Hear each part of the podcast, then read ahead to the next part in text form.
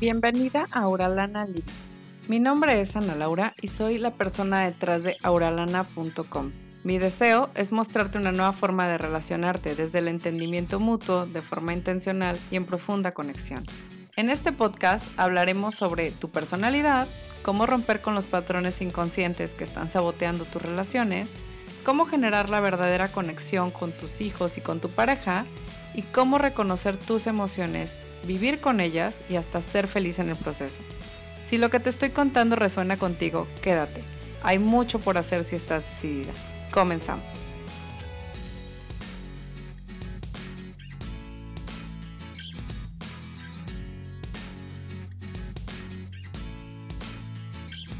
Bueno, pues bienvenido y bienvenida a un episodio más de este podcast Auralana Living. El día de hoy vamos a hablar de un tema que estuve recibiendo muchísimas dudas sobre este tema y consideré la mejor forma de responderlo era crear un podcast, era crear un episodio más del podcast en donde yo te diga los pasos para salir de la codependencia. ¿Qué es lo que pasa cuando nosotros decimos, ok, ya sé, soy codependiente, pero ¿y ahora qué hago con esto? ¿Qué hago con esta información? ¿Cómo hago o cuáles son los primeros pasos para salir de la codependencia? Y te voy a decir no solo los primeros pasos, todos los pasos para salir de la codependencia de acuerdo a lo que yo viví y de acuerdo a mi experiencia en un grupo para codependientes. Creo que todas las personas que han pasado por la codependencia saben que en realidad los pasos en cualquier proceso son los mismos. Ya sea que tú vayas a terapia psicológica, ya sea que tú vayas con una persona como con un gurú eh, espiritual, o ya sea que tú vayas con, a un grupo para codependientes como yo, o a un grupo de Alanon, o lo que sea, realmente los pasos son los mismos. Y bueno, el orden en el que los hagas no tiene o no influye tanto como el hecho de que los vivas realmente, no que los sepas en teoría, porque yo ahorita te voy a dar la teoría, pero tú te tienes que encargar directamente de la práctica. ¿Ok? Bueno, pues vamos para allá. Lo primero que me gustaría hacer para todas las personas que estén escuchando de cero este episodio si no me conoces para nada, pues te puedo platicar un poco de mi historia, que es que yo estuve pasando por un periodo codependiente, por depresión, ansiedad y demás cosas que te dan por el mal de amores durante varios años. Y bueno, eh, después de que mi vida estaba hecho un caos, al momento de tener a mi segunda hija, pues fui a un grupo para codependientes y ese ir a un grupo para codependientes, conocer las herramientas adecuadas para, para poder trascender esta situación, me cambió la vida por completo. Y bueno, tanto me cambió la vida que ahora me dedico precisamente a ayudar a personas al manejo de sus emociones, a relacionarse de una manera como más intencional, en conexión y de una forma consciente. Abordo este tema de la codependencia porque básicamente esa es la experiencia más fuerte que yo viví. Ahora, lo primero que quiero hacer es decirte qué es la codependencia. Y les decía, para aquellas personas que no han escuchado para nada este término, que no tienen idea, ¿cuáles son las personas codependientes? Bueno, vamos a hablar de que nos relacionamos de codependiente a codependiente y que realmente todos tenemos un grado de codependencia. O sea, no es como que una persona tiene codependencia y la otra no. Realmente todos tenemos un grado. Llega el punto en donde se puede volver disfuncional una persona codependiente porque su grado de codependencia ha subido muchísimo y esto se puede desatar por X situación, porque una persona, eh, porque tienes un enganche con una persona, porque otra persona está enganchada contigo, por algún e-, evento traumático en tu vida. Entonces puede ser que esto desate este periodo codependiente. Y yo digo que son periodos codependientes porque a diferencia de muchos, muchas literaturas que hay por ahí donde te dicen que nunca dejas de ser codependiente y demás, yo realmente creo que llega el punto en donde empiezas a vivir de una manera completamente diferente al grado de que después ya no lo piensas y dejas de hacer ciertos comportamientos. Obviamente todo el tiempo tienes que estar cuidando pues de no regresar al mismo a la misma espiral destructiva que es la codependencia. Sin embargo, sí creo que sí llega el punto en donde hay una recuperación completa y que sí llega el punto en donde ya tienes actitudes más sanas como hábito. Y bueno, ya dependerá de si tú crees que sí se puede, que sí puedes tener una recuperación por completa o no, pero en mi opinión es así. Entonces, bueno, vamos a empezar por definir la codependencia. A mí me encanta la definición de, de Melody Beatty, porque bueno, es una persona que vivió con una adicción, este, en una codependencia muy fuerte, y creo que es como la definición más acertada que yo he visto. Dice, el codependiente es aquella persona que ha permitido que su vida se vea afectada por la conducta de otra persona y que está obsesionada tratando de controlar esta conducta. Ok, bueno, la, la razón por la que me gusta esta definición es porque definitivamente no te habla de que tiene que ser la esposa de un alcohólico, el esposo de una alcohólica, este, no te habla de que tiene que ser como una persona afectada por cierta sustancia y demás, que puede darse el caso.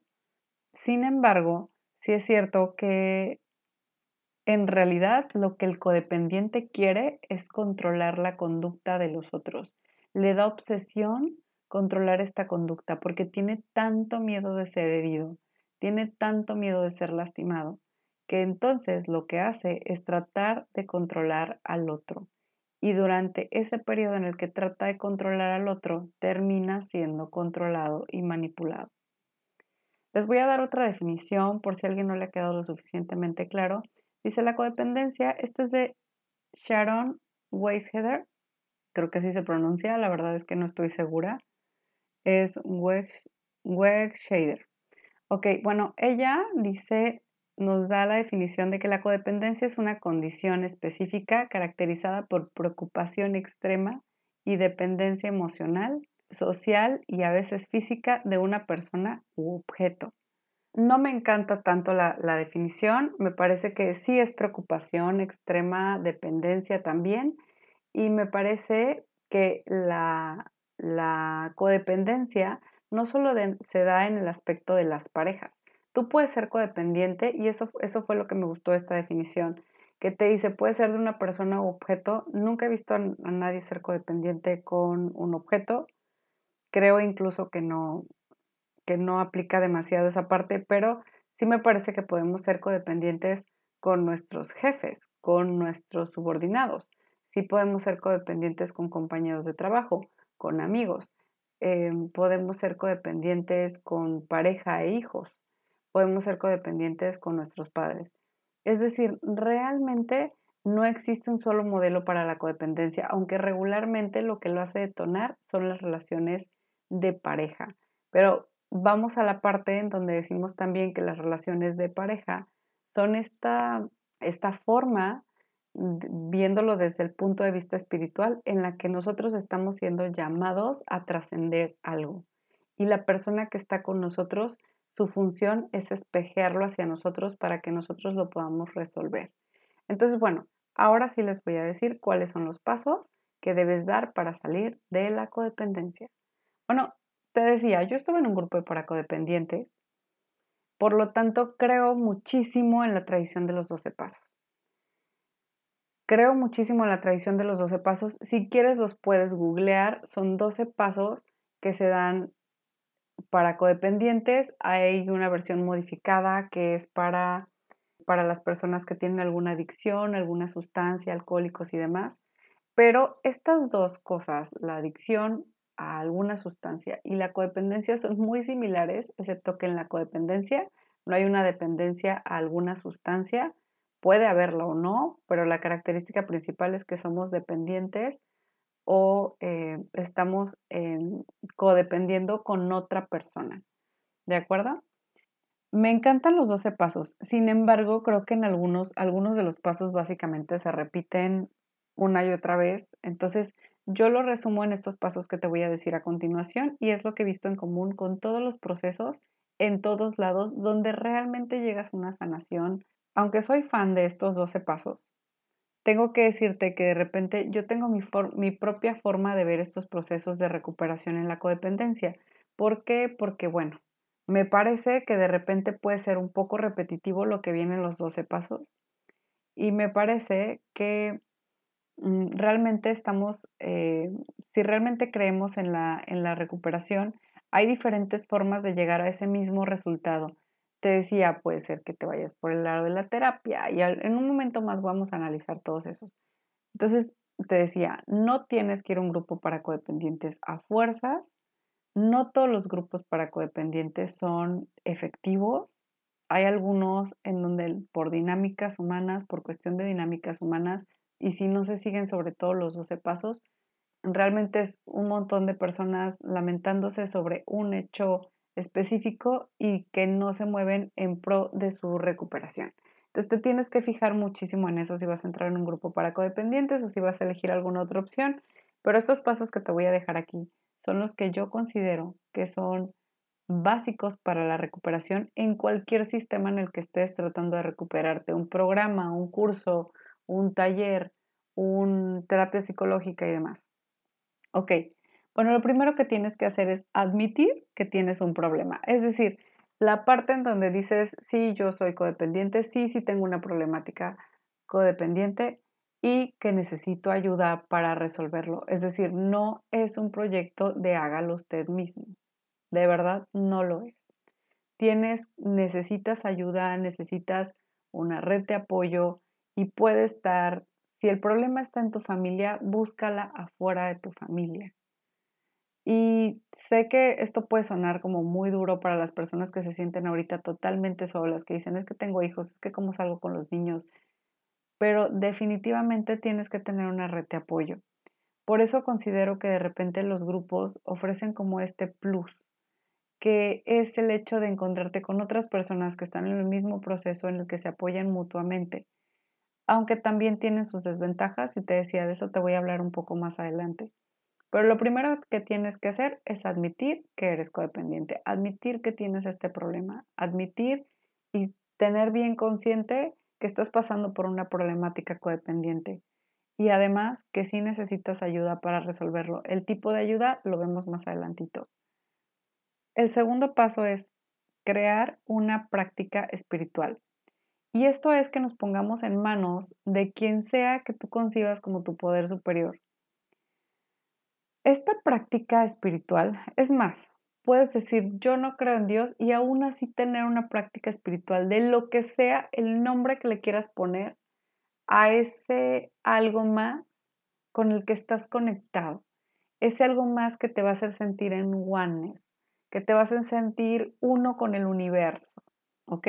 Y dentro de esto de crear una práctica espiritual, yo diría porque así lo viví yo y he visto que siempre en los procesos de recuperación hay esto, hay un tipo surrender.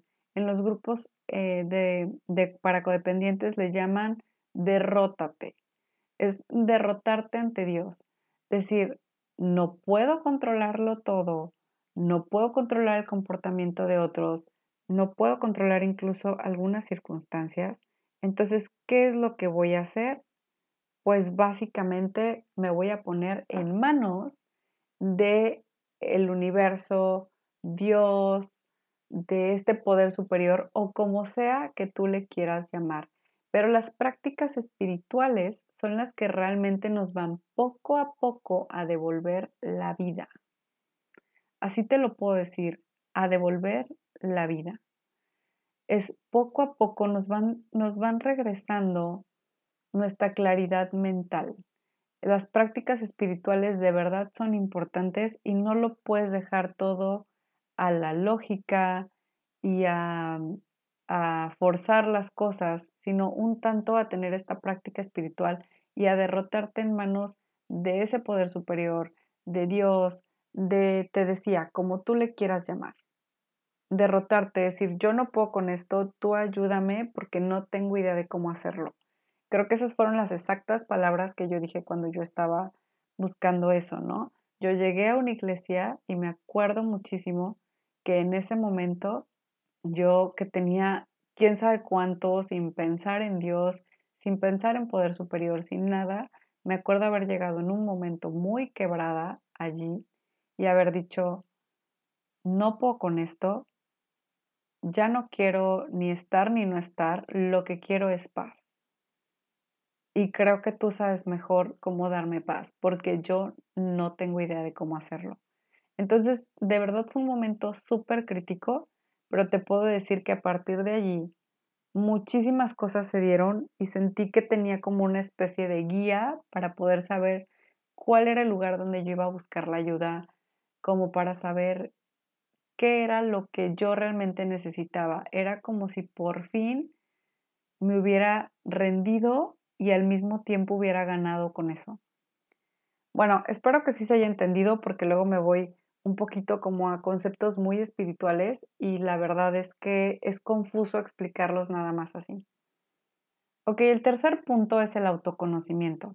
Es que la mayoría de nosotros creemos que nos conocemos. Si tú vas por ahí y le dices a la gente que te tienes que conocer, la mayoría te va a contestar así sin más, yo ya me conozco. Y la verdad es que no es así. Hay tantas capas dentro de nosotros mismos, hay tanto, es tan vasto el mundo del inconsciente que puedo asegurarte que no has llegado ni a la mínima superficie de quién eres tú y de por qué tú eres así y desde dónde estás actuando. Entonces, súper importante que veas esta parte del autoconocimiento. Esto te va a dar la herramienta para, para de alguna forma llegar al meollo de cuál es la forma en la que te estás comportando, de por qué te estás portando de esta manera y de por qué estás tratando de controlar al otro, de por qué tienes tanto miedo a que te lastimen, de por qué estás causándote a ti mismo esta serie de repeticiones. Pero todo esto está en el autoconocimiento. Hay miles de técnicas. La que más me gusta a mí y con la que me enamoré así cañón es con el enneagrama de las personalidades.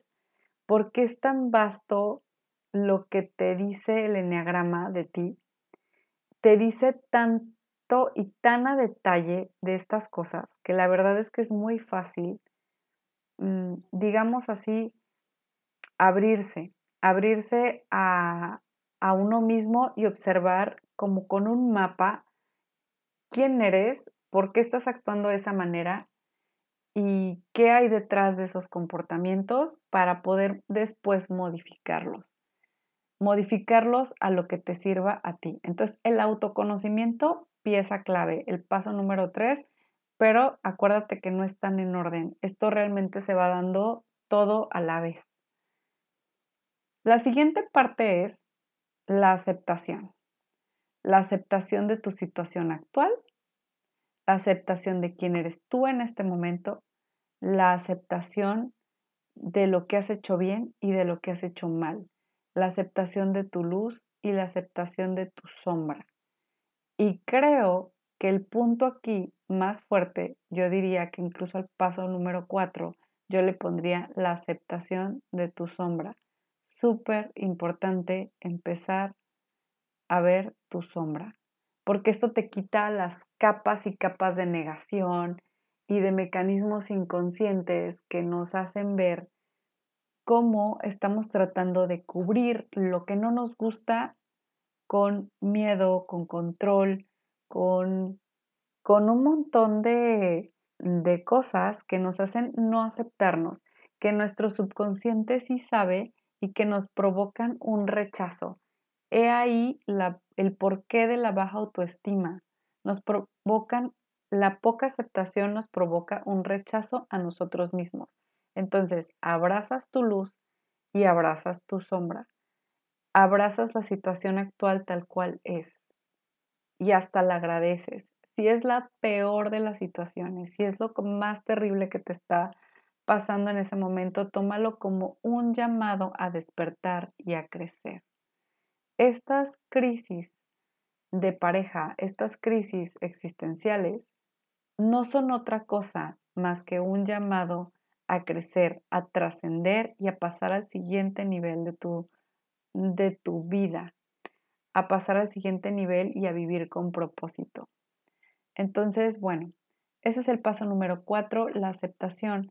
Vamos con el paso número 5, que es la responsabilidad total. Y no saben lo dolorosa que puede ser al principio la responsabilidad total, pero lo liberadora que se vuelve después.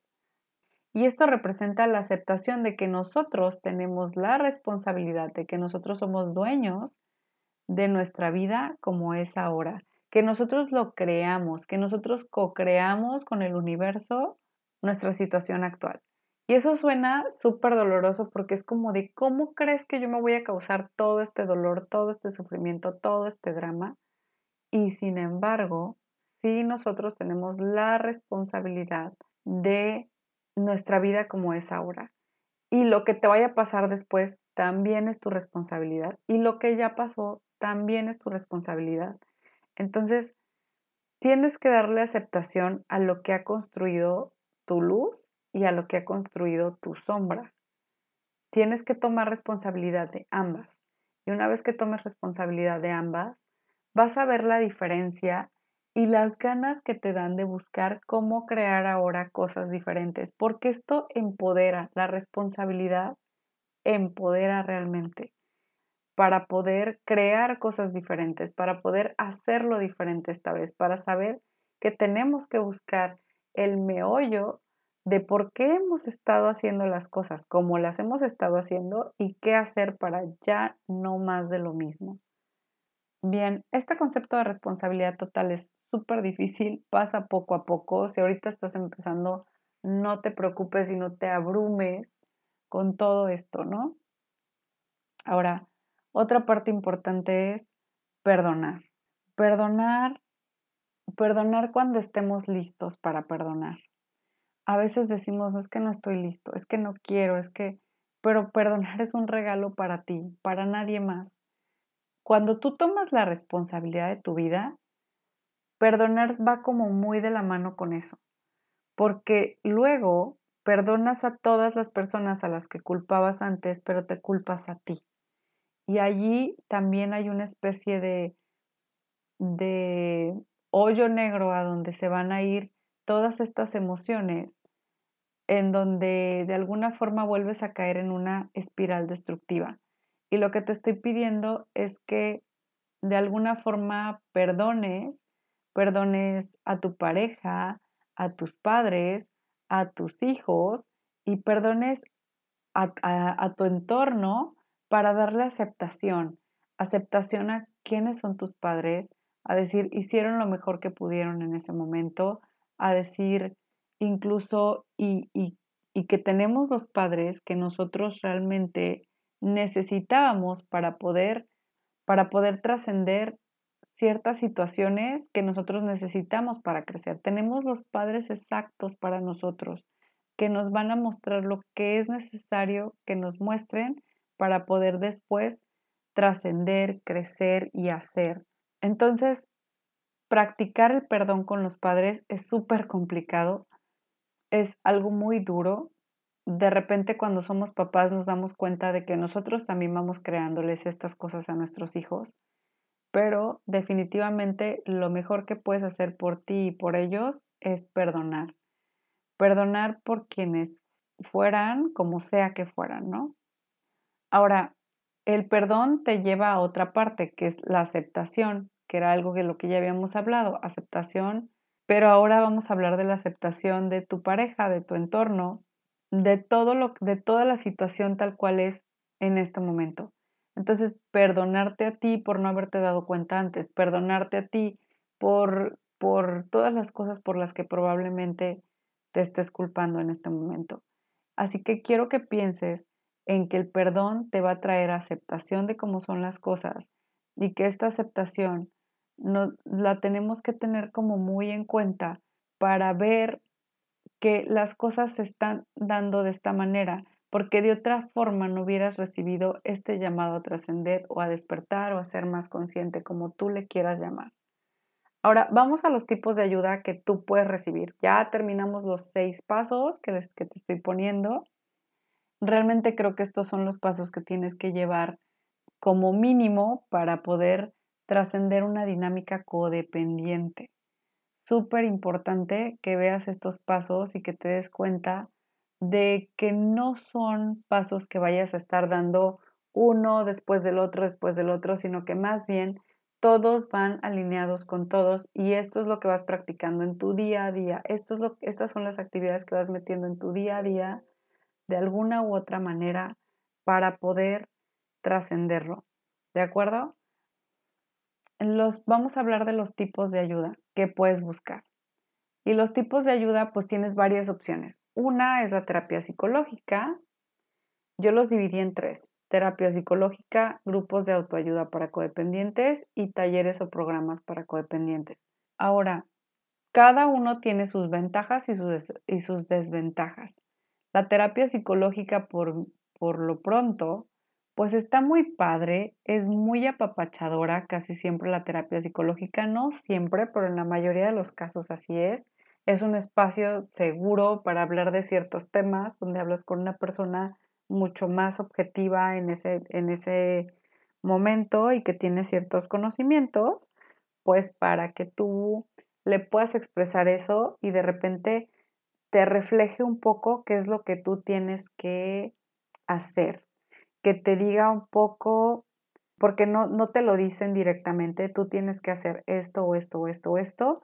En algunas ocasiones hay cosas sugeridas, pero la terapia psicológica básicamente es un poco como una guía para que tú mismo te des cuenta de dónde estás comportándote de ciertas maneras.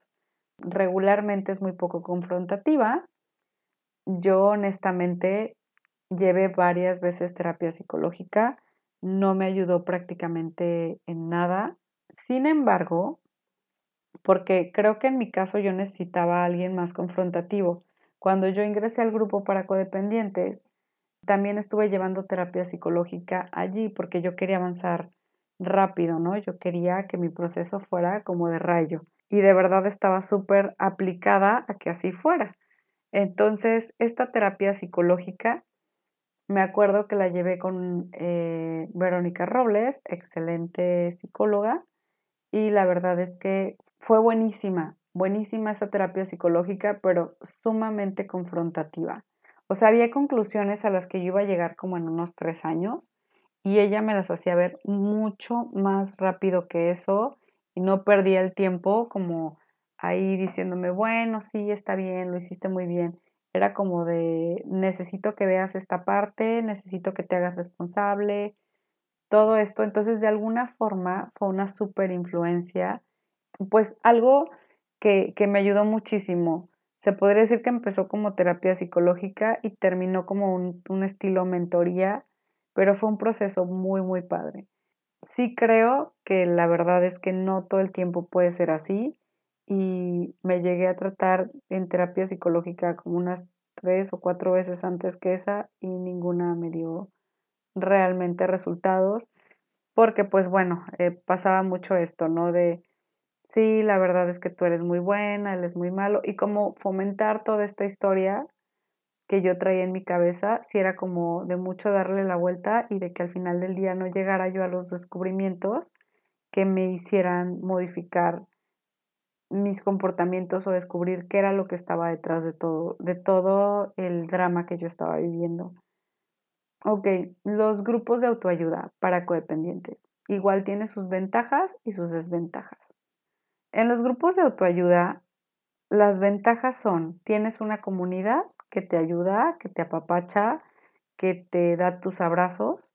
También tienes esa misma comunidad, está en el mismo proceso que tú y regularmente hay un montón de personas que son, que llevan más tiempo en el proceso y que de alguna forma hacen que la vibra del grupo o que la, el diálogo del grupo se vaya yendo hacia una parte mucho más consciente y te hace como entender en qué momento, o sea, la interacción social te hace ver en qué momento estás ya entrando otra vez a la dinámica codependiente o te estás victimizando o estás utilizando argumentos que ni el caso, estás perdiendo tu responsabilidad emocional. Todo esto el grupo te hace verlo, te lo refleja y al mismo tiempo tú lo puedes ver porque tú tienes ese tipo de interacción. Ahora, otra parte que me parece muy, muy importante de los grupos de autoayuda es que te das cuenta que hay otras personas que sienten igual que tú. Y es que de verdad, casi siempre que estamos inmersos en alguna problemática codependiente o en alguna problemática de cualquier tipo, de repente nos sentimos solos en nuestro problema. Soy el único que siente esto. Soy el único que pasa por esto. Soy el único que sufre.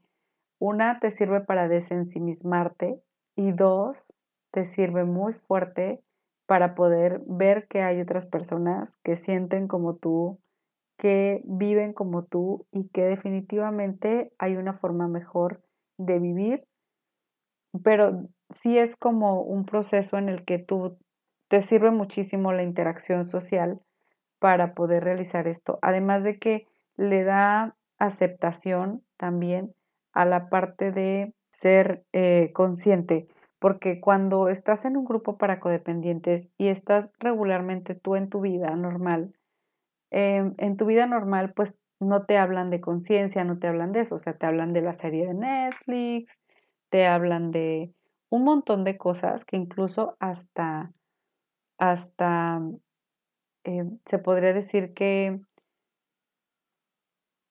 que incluso promueven la codependencia. Es como, sí, claro, no, pero yo te entiendo perfecto, porque tú sí tenías que reclamarle que pasó esto y que pasó aquello, y qué bueno que, que, que le revisaste el celular, y qué bueno que, o sea, todo este tipo de diálogo que podemos escuchar allá afuera, de repente en los grupos, tú te encuentras con un segmento de la sociedad que ya te dice, aquí la estás regando horrible, esta parte no estuvo bien, si te das cuenta de que allí o sea, pues te estás victimizando y todos estos rollos que afuera son muy aceptados, pero que dentro de este grupo esas dinámicas no son aceptadas. También es importante decir que los grupos de autoayuda tienen sus desventajas.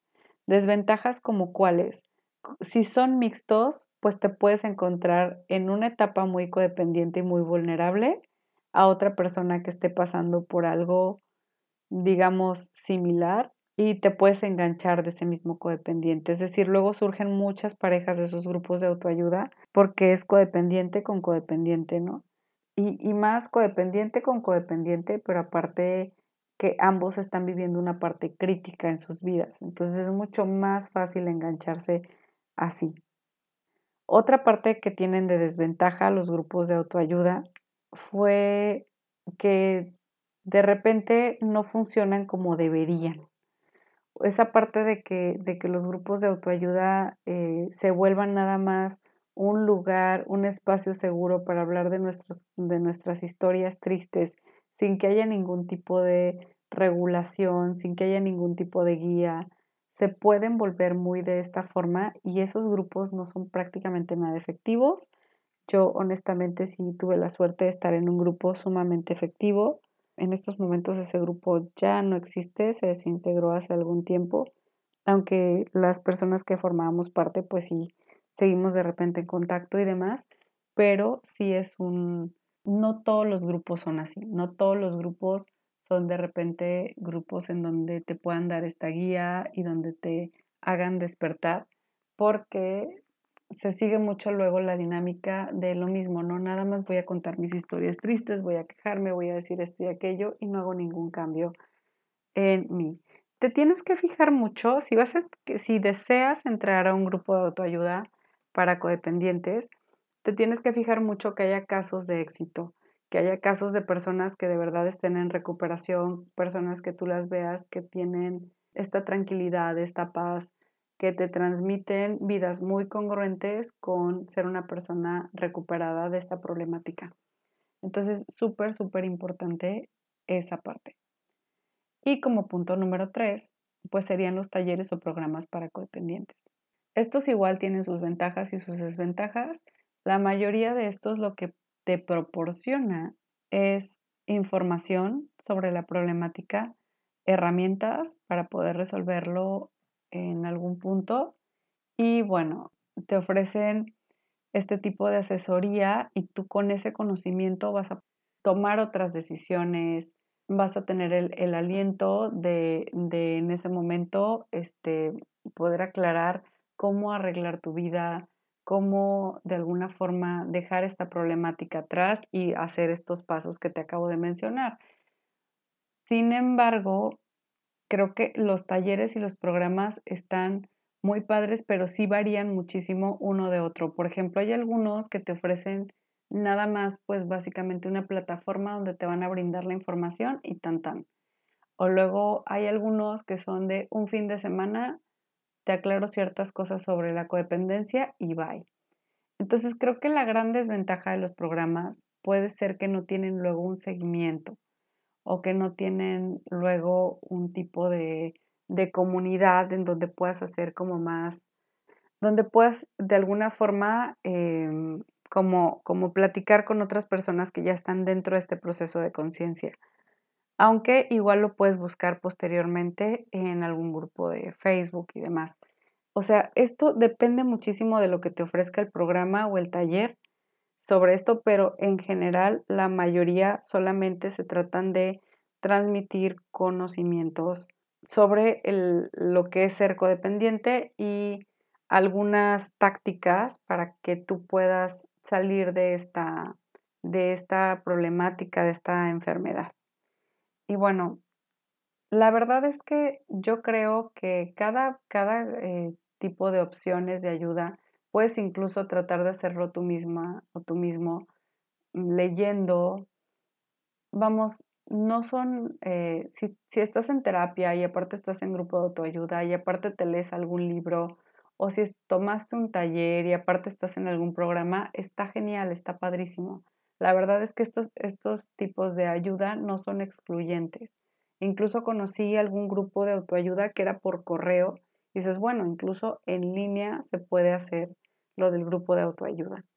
Entonces, bueno, lo que sí te puedo decir es que tienes que confiar y que tienes que confiar, y te decía, es súper importante la práctica espiritual, porque para poder confiar, tienes que tener esta confianza en que Dios, el universo, o como le quieras llamar a tu poder superior, o este algo a lo que estás conectado, te va a guiar para encontrar los recursos adecuados cuando sea el momento y confiar incluso en tu propio proceso, en que vas a ser guiado o guiada a tu recuperación.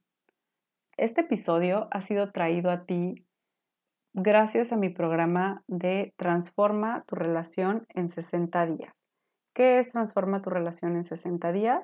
Bueno, pues es un programa totalmente en línea donde vamos a explorar las formas en las que vas a poder eh, ya sea, ya sea eh, tener una relación en conciencia, cambiar la dinámica de tu relación a una relación consciente, mm, se podría decir que es como reconstruir tu relación a partir de, de tener conciencia, de tener conexión, de tener comunicación o conocer los principios básicos para que tu siguiente relación tú puedas crear una relación consciente y de alguna forma tu relación sea mucho más satisfactoria.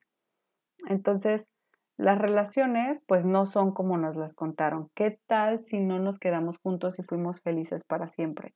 Entonces, bueno, si estás dispuesto a esforzarte para tener una relación que funcione, si quieres sentirte en conexión y como con apoyo en esta relación, pues te quiero ofrecer este curso que te decía, son 60 días para transformar tu relación, son 8 módulos, se da uno cada semana y bueno, hablamos de mentalidad, de educación emocional, de autoestima, de dinámicas de pareja, de confianza, de comunicación, de límites, de conexión, además de un montón de bonos y de cosas que te van a súper encantar.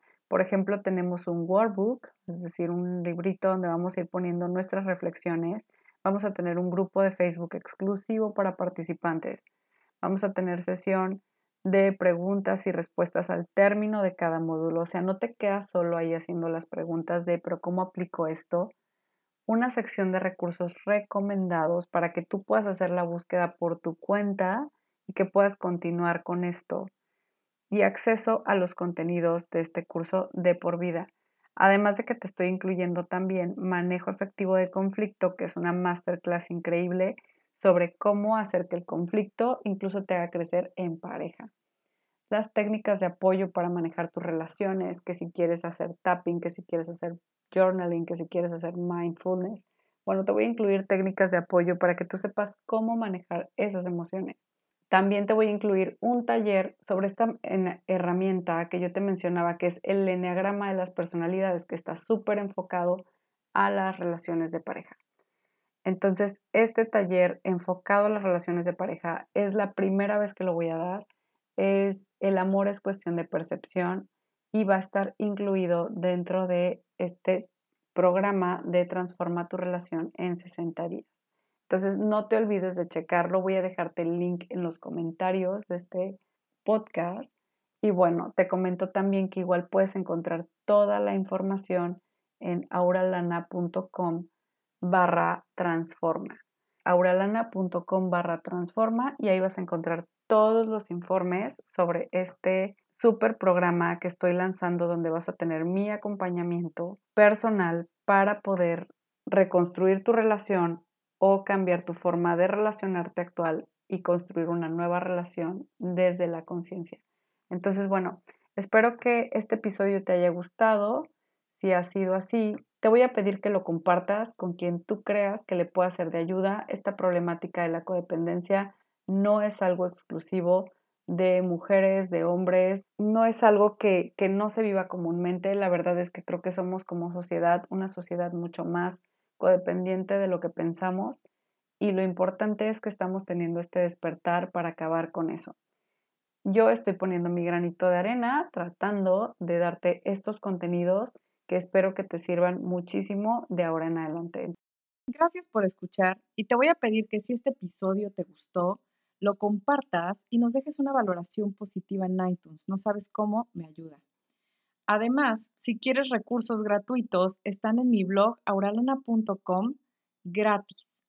Esa es la página donde puedes encontrarte todos los recursos gratuitos que tengo a tu disposición. En el día a día me puedes encontrar en arroba auralana, donde te comparto allí como un poquito más de cómo es realmente vivir esta vida de conciencia y pues otras cosas que son como más personales. Y una vez más te quiero agradecer por ser parte. Hasta pronto.